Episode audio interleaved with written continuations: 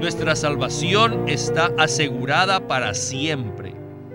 Pero recibir la recompensa durante la manifestación del reino es algo que está pendiente. Todas las advertencias que contienen el libro de Hebreos están relacionadas con el sufrimiento causado por la pérdida de la recompensa en el reino venidero y con el castigo de Dios, quien también es un fuego consumidor. Bienvenidos al estudio Vida de la Biblia, un programa radial compuesto de segmentos del ministerio hablado de Witness Lee, que se centra en el disfrute de la vida divina conforme a lo revelado en las Santas Escrituras. Los invitamos a que visiten nuestra página de internet radiolsm.com y allí podrán escuchar gratuitamente todos los programas radiales del Estudio Vida.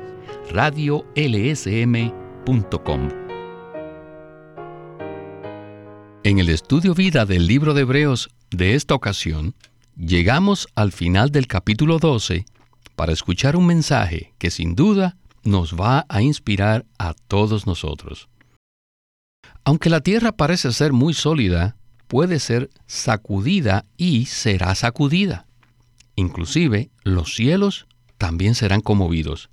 Sin embargo, la esperanza de todos los redimidos de Dios es recibir un reino que es inconmovible. Entonces, ¿cuál es este reino?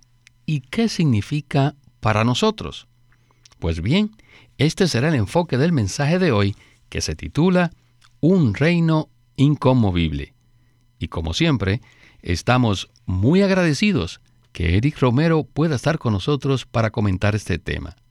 Eric, bienvenido una vez más al programa. Gracias Víctor por invitarme. Estoy muy contento de participar en este programa del estudio Vida de Hebreos. Eric, en este mensaje exploraremos el versículo 28 del capítulo 12 de Hebreos. Y quiero leer la primera parte de este versículo. Y dice textualmente de esta manera. Así que, recibiendo nosotros un reino inconmovible, tengamos la gracia. Es muy interesante saber que el reino es algo que nosotros recibimos. Entonces, ¿podría explicarnos qué significa esto? La palabra recibir en este contexto nos sugiere por lo menos dos cosas. Primero, que estamos hablando de un asunto que depende de la misericordia y la gracia del Señor. El capítulo 4 de Hebreos nos habla de acercarnos confiadamente al trono de la gracia para recibir misericordia y hallar gracia. Por lo tanto, recibir el reino implica que este es un don de Dios para nosotros. Y esto me recuerda la palabra del Señor en Lucas 12:32, donde nos dice que no debemos temer, porque el Padre se ha complacido en darnos el reino. Dios nos da el reino mediante su gracia y su misericordia, motivado por el amor, y nosotros recibimos el reino. El segundo punto que la palabra recibir nos sugiere es que el reino que recibimos es un asunto de fe. Es mediante la fe que recibimos al Señor como nuestro Salvador y nuestra vida. Es por la fe que nacimos de Dios para llegar a ser hijos de Dios. Es por la fe que somos salvos a través de la gracia. Y es por la fe que recibimos el reino lo que Dios nos da por medio de su gracia, nosotros lo recibimos ejercitados en la fe y motivados por el amor. Recibir el reino significa reconocer que esto es un asunto de gracia y no de lo que nosotros merecemos. Esto requiere el ejercicio de nuestra fe para que reclamemos aquello que Dios nos ha dado en forma gratuita por medio de la gracia. Gracias por esta explicación tan acertada. Bueno, estamos listos para iniciar el primer segmento de este mensaje. Escuchemos a Witness Lee y el estudio Vida de Hebreos. El reino que hemos recibido es something es algo inconmovible. Esto determina que este reino no es ni de la tierra ni de los cielos. Durante el antiguo pacto, la tierra fue sacudida como una advertencia a los moradores de la tierra. Si leemos el libro de Éxodo, cuando el antiguo pacto fue dado en el monte Sinaí, la tierra se sacudió. Y en el nuevo pacto, un día, se sacudirá no solo la tierra, sino también los cielos, según la palabra de Ageo 2.6. Así que la tierra es conmovible y los cielos también son conmovibles. Ahora, solo el Señor y las cosas que proceden de Él permanecerán para siempre. Así que esto quiere decir que el reino que hemos recibido es algo que procede del Señor mismo. Tanto los cielos como la tierra son sacudibles. Inclusive en Hebreos 1.11 dice que ellos perecerán, pero que el Señor permanecerá igual para siempre. Solo el Señor y las cosas que proceden de Él son inconmovibles. Puesto que el reino procede del Señor, es inconmovible.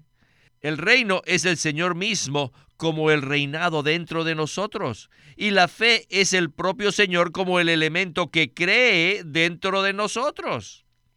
Basado en este mismo principio, el reino es el Señor mismo como el reinado que está dentro de nosotros.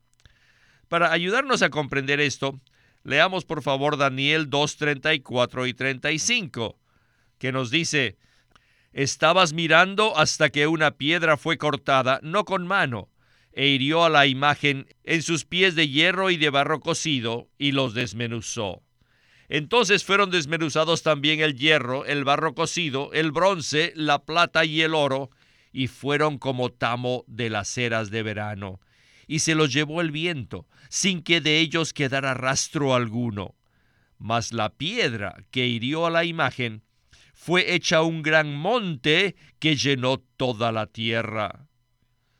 La piedra cortada no con mano es Cristo, es el Cristo celestial, quien fue cortado en la cruz, no con manos humanas.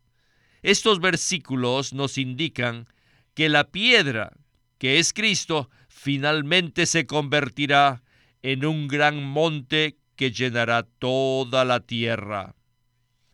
Ahora bien, en el versículo 44 dice, y en los días de estos reyes, el Dios del cielo levantará un reino que no será jamás destruido, ni será el reino dejado a otro pueblo. Desmenuzará y consumirá a todos estos reinos, pero Él permanecerá para siempre. Cuando leen este versículo se dan cuenta de que la piedra es Cristo y que esta piedra va a llegar a ser un gran monte y este gran monte será el reino venidero.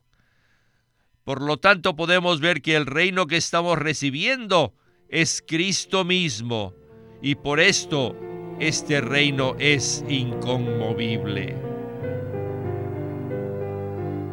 Eric, en el segmento que acabamos de escuchar, saltamos de Hebreos 12 a Daniel 2 en donde vemos que el reino se presenta como una piedra, la cual es Cristo. En Daniel 2 la piedra llega a ser un gran monte que llena toda la tierra. Si relacionamos la piedra y el monte con el reino inconmovible, podremos recibir una impresión muy definida. Los cielos y la tierra serán sacudidos, pero el reino es inconmovible debido a su propia naturaleza. Si Dios pudiese ser sacudido, entonces el reino de Dios, el cual es la administración de Dios, también podría ser sacudido. Pero ni Dios ni su reino podrán ser sacudidos. A manera de ejemplo, tomemos una piedra que llega a ser un gran monte. En Lucas 17 vemos que Cristo es el reino en su administración divina es decir, es Cristo reinando. Por tanto, donde Cristo está, el reino también está allí. Y esa fue la razón por la que el Señor les dijo a los religiosos que el reino de Dios estaba en medio de ellos. Él, Cristo, es la piedra que fue cortada, no con mano humana. En la cruz el Señor fue cortado, y en resurrección Él es ahora la piedra edificadora. Cuando el Señor regrese, Él será como la piedra que desmenuzará todas las naciones de la tierra. No obstante, el Señor no regresará solo, sino que lo hará con todos sus correyes, es decir, él regresará con los creyentes vencedores, quienes habrán recibido el reino como una recompensa. El Señor regresará como un reino piedra inconmovible, que desmenuzará la gran imagen y destruirá todos los reinos de esta tierra. Luego, esta piedra será agrandada hasta llegar a ser un gran monte que llenará toda la tierra es posible que ahora podamos percibir algo de la realidad del reino inconmovible. Pero cuando el Señor regrese como la piedra que desmenuza, Cristo y los vencedores llegarán a ser este gran monte inconmovible. Eric, usted mencionó que nosotros podemos tocar la realidad del reino hoy en día y que cuando el Señor regrese, esto constituirá otro aspecto del reino. Y este será el tema del próximo segmento. Adelante con Winnesley. No se olviden que cuando nos arrepentimos, nos arrepentimos para el reino. Hemos nacido de nuevo en el reino, no en los cielos. Estoy seguro que la mayoría de ustedes escucharon antes que la regeneración es para ir al cielo, pero esa predicación es completamente errónea, ya que la regeneración es para el reino. En Juan 3:5 el Señor Jesús dijo, el que no nace de agua y del Espíritu no puede entrar en el reino de Dios. Alabado sea el Señor por Colosenses 1:13, que nos dice que hemos sido trasladados de la potestad de las tinieblas al reino del Hijo de su amor. Nuestro reino original era la potestad de las tinieblas, de Satanás, pero ahora hemos sido trasladados al reino del Hijo de su amor. Hoy en día la vida de iglesia es el reino de Dios. En Romanos 14, 17 dice, porque el reino de Dios no es comida ni bebida, sino justicia, paz y gozo en el Espíritu Santo. Cuando Juan escribió el libro de Apocalipsis, él ya estaba en el reino de Dios. Por eso él dice en Apocalipsis 1.9, yo Juan, vuestro hermano y copartícipe vuestro en la tribulación, en el reino y en la perseverancia en Jesús. Estos dos versículos son una prueba de que la iglesia es el reino en la actualidad. Ahora llegamos a la realidad y a la manifestación del reino. Si queremos nosotros comprender la verdad del Nuevo Testamento respecto al reino, debemos comprender que el reino tiene dos aspectos, el aspecto de su realidad y el aspecto de su manifestación. Una cosa es la realidad y otra cosa es la manifestación. Miren mi reloj. Si tengo el saco puesto, el reloj no se manifiesta, aunque sí existe, sí tiene realidad. Pero cuando un día me quite el saco, será manifestado que tengo un reloj, es decir, que tengo la realidad. Así también en la iglesia, hoy en día, no tenemos el reino en cuanto a su manifestación, sino en su realidad. Aunque el hombre no puede ver el reino de acuerdo con la apariencia exterior de la iglesia, eso no significa que el reino no sea una realidad entre nosotros. Hoy en día en la iglesia, el reino no está en su manifestación, sino en su realidad. Y esta realidad del reino es un ejercicio y una disciplina para nosotros. Pues bien, en este segmento que acabamos de escuchar, Witness Lee mencionó dos aspectos del reino, la realidad del reino y la manifestación del reino. ¿Qué tal si nos explica de nuevo cuál es el significado de estos dos aspectos del reino? La realidad del reino se relaciona con la vida del reino. La vida, según su propia naturaleza, es algo interno, invisible, intrínseco y real. Según el Evangelio de Mateo, en especial los capítulos del 5 al 7, hoy en día necesitamos vivir la vida del reino como nuestra realidad interior. El Señor dijo que no debíamos hacer cosas para ser vistos de los hombres, sino que debemos orar, ayunar y ofrendar en secreto. En esto consiste vivir en la realidad interna del reino, en la vida de iglesia hoy en día. Por tanto, la realidad del reino es el vivir práctico de un Dios hombre según la vida del reino en esta era. Cuando el Señor Jesús regrese, Él lo hará de manera visible y habrá unos cambios drásticos en el mundo entero y luego será establecido el reino de Dios de manera visible, es decir, de manera práctica. En aquel entonces se manifestará todo aquello que hoy en día es una realidad en los creyentes vencedores. Entonces, en esta era presente de la iglesia, el reino es una realidad en vida para nosotros. Y en la era venidera del milenio, el reino se manifestará con nosotros en gloria. El punto crucial aquí es que según la voluntad y la manera de Dios, si queremos participar en la manifestación del reino en gloria en la era venidera, entonces debemos conocer, experimentar y vivir en la realidad del reino en la era presente.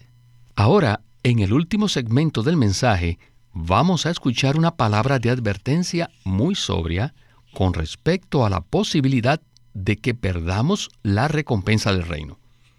Regresemos por última vez con Witness Lee para escuchar el segmento de conclusión. La manifestación del reino will be a reward and an enjoyment to us será una recompensa y un disfrute para nosotros durante el reino milenario en la era venidera. Hoy en día, en la realidad del reino, tenemos el ejercicio y la disciplina. Pero en la era venidera, durante la manifestación del reino, tendremos una recompensa y un disfrute. En otras palabras, el reino hoy en día es un ejercicio y una disciplina para nosotros, pero en la era venidera lo que tendremos será una recompensa y disfrute. El Señor Jesús en Mateo 16, 27 nos dice que cuando Él regrese, recompensará a cada uno conforme a sus hechos.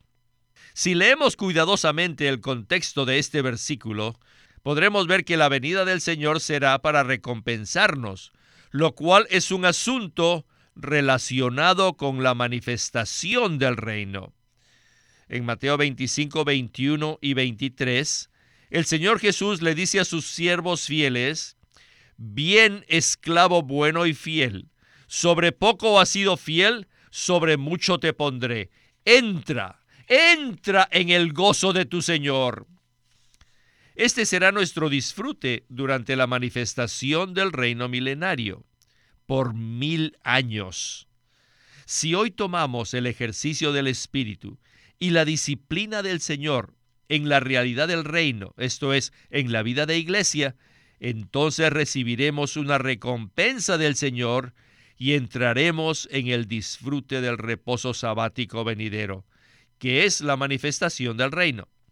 Sin embargo, si no tomamos el ejercicio y la disciplina, entonces nos perderemos la manifestación del reino venidero como una recompensa. Eso significa que si hoy en día no estamos en la realidad del reino, en aquel día no tendremos parte en la manifestación del reino. No tendremos el derecho de participar del reino de Cristo en su gloria durante el milenio. Y número uno, perderemos nuestra primogenitura de heredar la tierra. Número dos, de la misma manera tampoco podremos ser los sacerdotes reales que sirven a Dios y a Cristo. Y número tres, tampoco seremos los correyes de Cristo que gobernarán sobre todas las naciones con su autoridad divina. Todos estos asuntos están relacionados con nuestra primogenitura y con el reino como nuestra recompensa, para que podamos disfrutar en el reinado de Cristo durante el milenio.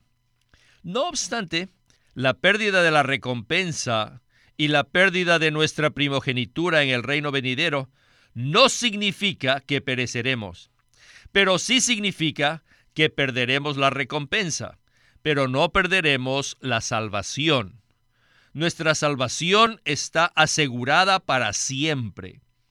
Pero recibir la recompensa durante la manifestación del reino es algo que está pendiente.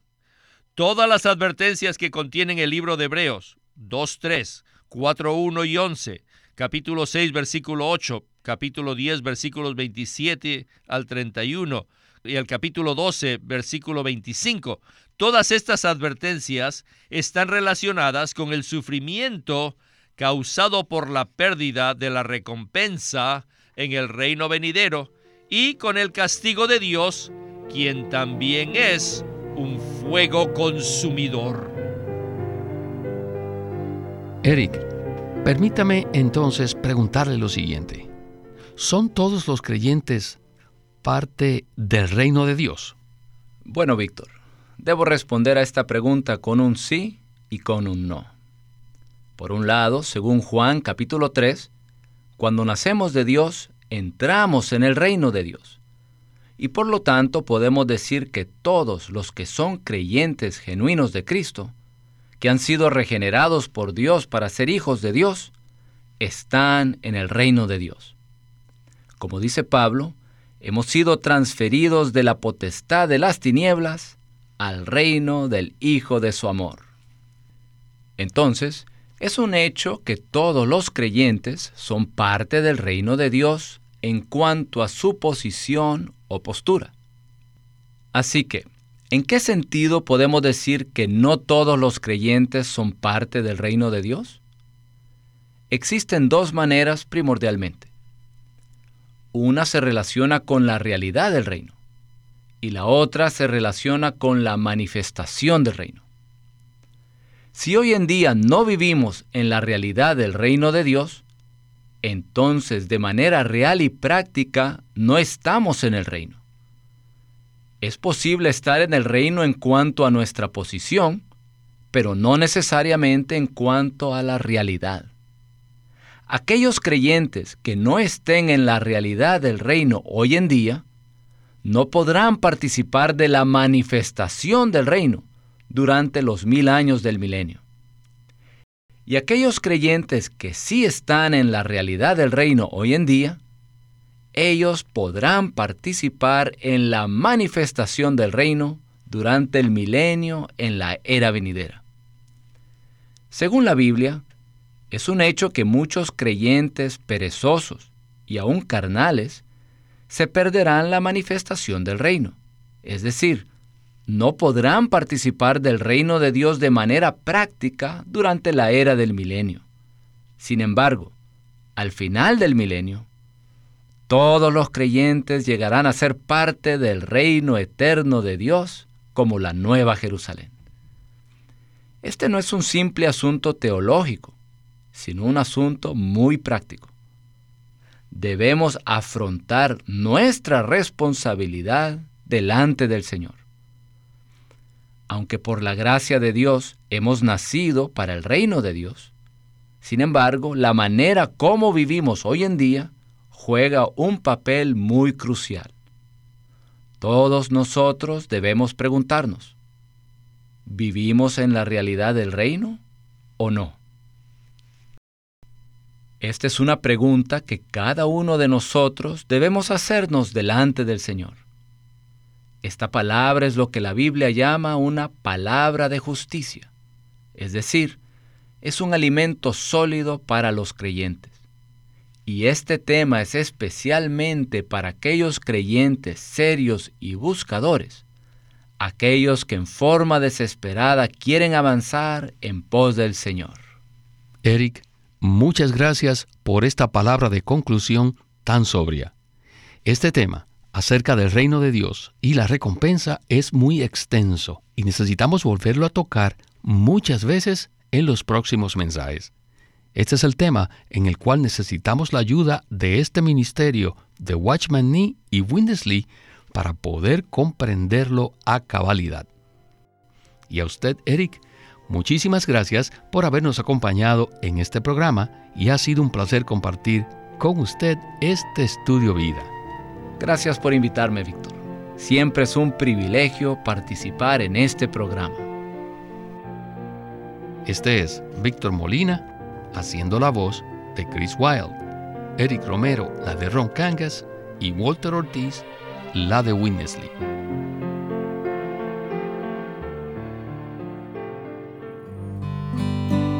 El estudio Vida de la Biblia es una producción de Living Stream Ministry que presenta el ministerio de Watchman Nee y Winnesley.